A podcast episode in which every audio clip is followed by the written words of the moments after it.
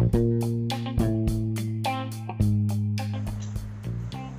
buenos días oyentes, aquí a las 6 de la mañana, empezando con energía. Vamos a hablar sobre el segundo podcast de la temporada, que vamos a hablar sobre espacio, tiempo y reglamento de la movilidad deportiva. Vamos en primer lugar con Javier Fernández, que nos va a hablar sobre espacio desde Cuenca. Javier, buenos días, ¿qué nos puedes decir? Muy buenos días, Alejandro. Pues mira, aquí estamos en Cuenca intentando llevar la vida lo mejor que se puede y venimos a hablar hoy yo desde mi punto de vista del espacio que aparece en este deporte conocido como el badminton. En primer lugar, destacar que se pueden jugar dos modalidades. Eh, principalmente está para individuales y para dobles. Para individuales podríamos decir que la cancha tiene 13,4 metros de largo por 5,18 metros de ancho. Al revés que en dobles, que cambiaría el ancho de 5,18 a 6,1, debido a que hay dos jugadores dentro de la, cancha y necesitamos más espacio. Con esto decir que la cancha se divide en cuatro mitades. En los extremos existen dos franjas de, 0,42 metros, ¿vale? Eh, para marcar la diferencia entre la pista de dobles individual. Tras esto podríamos destacar que la zona del servicio se encuadra entre la línea corta de saque. Esta línea larga se sitúa a 0,72 metros de la línea de fondo y la línea corta de saque está a 1,98 metros.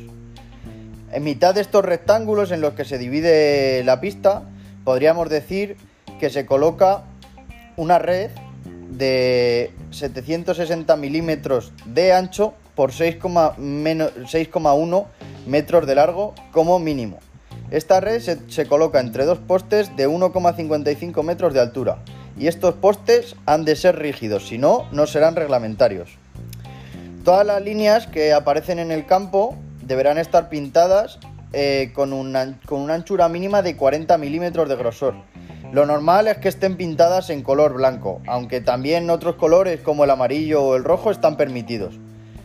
Eh, esto sería todo sobre, sobre, este deporte, aunque también cabe destacar que en caso de ser deporte adaptado para personas con dificultad matriz o categorías inferiores para niños pequeños de 6, 7 años, se reducen tanto las dimensiones del campo como la altura de la red.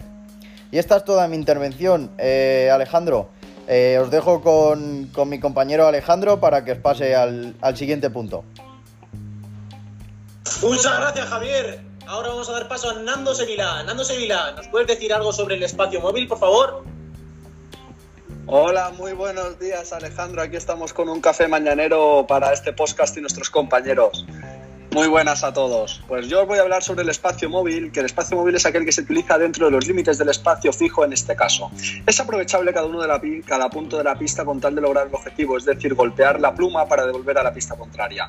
En individuales, el espacio obviamente es ocupado por todo el jugador, mientras tanto en dobles cada uno defiende su espacio que previamente los jugadores han hablado que ocuparán cada uno de ellos, es decir, su espacio propio, en el que defenderán la pluma. Este espacio puede ser modificado a medida que avanza el juego e ir improvisando dependiendo de la situación de juego.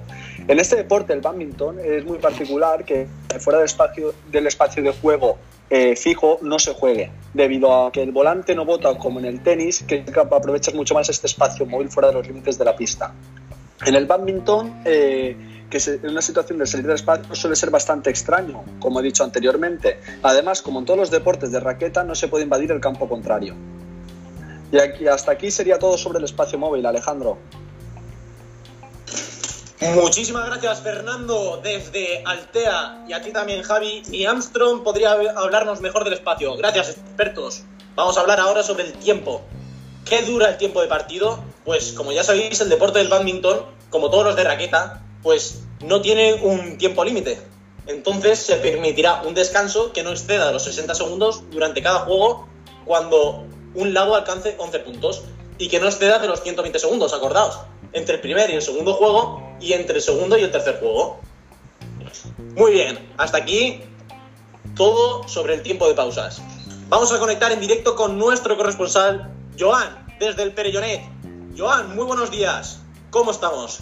¿Qué nos puedes decir sobre el reglamento? Hola, muy buenos días.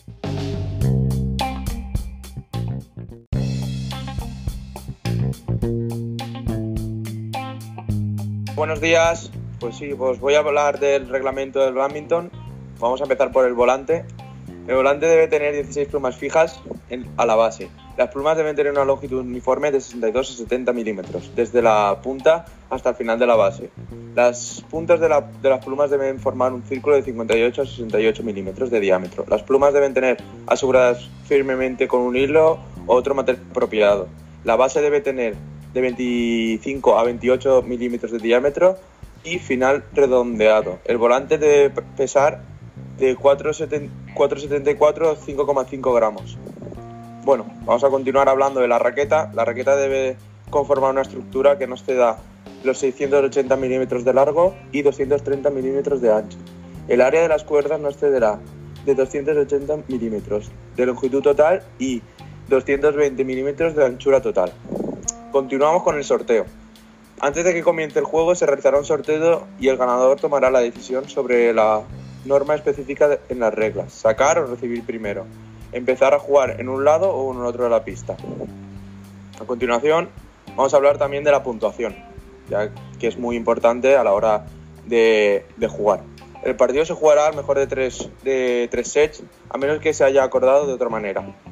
El, el lado que primero gane 21 puntos ganará un set, excepto lo estipulado en, la- eh, alguna excepción de la regla. El lado que consiga tanto sumar un punto eh, en, su, en su tanteo. Uno de los lados gana el punto cuando el oponente realiza una falta o falla el punto directamente. Eh, cuando se encuentren empate a 20, para ganar el set tendrá que haber una diferencia de 2. Si el tanteo se empata a 29, el que gane el siguiente punto ganará el set. El que gana el set será que inicie el juego en el siguiente set. Y bueno, esto sería lo último que de la puntuación y vamos a dar paso con mi compañero Alejandro.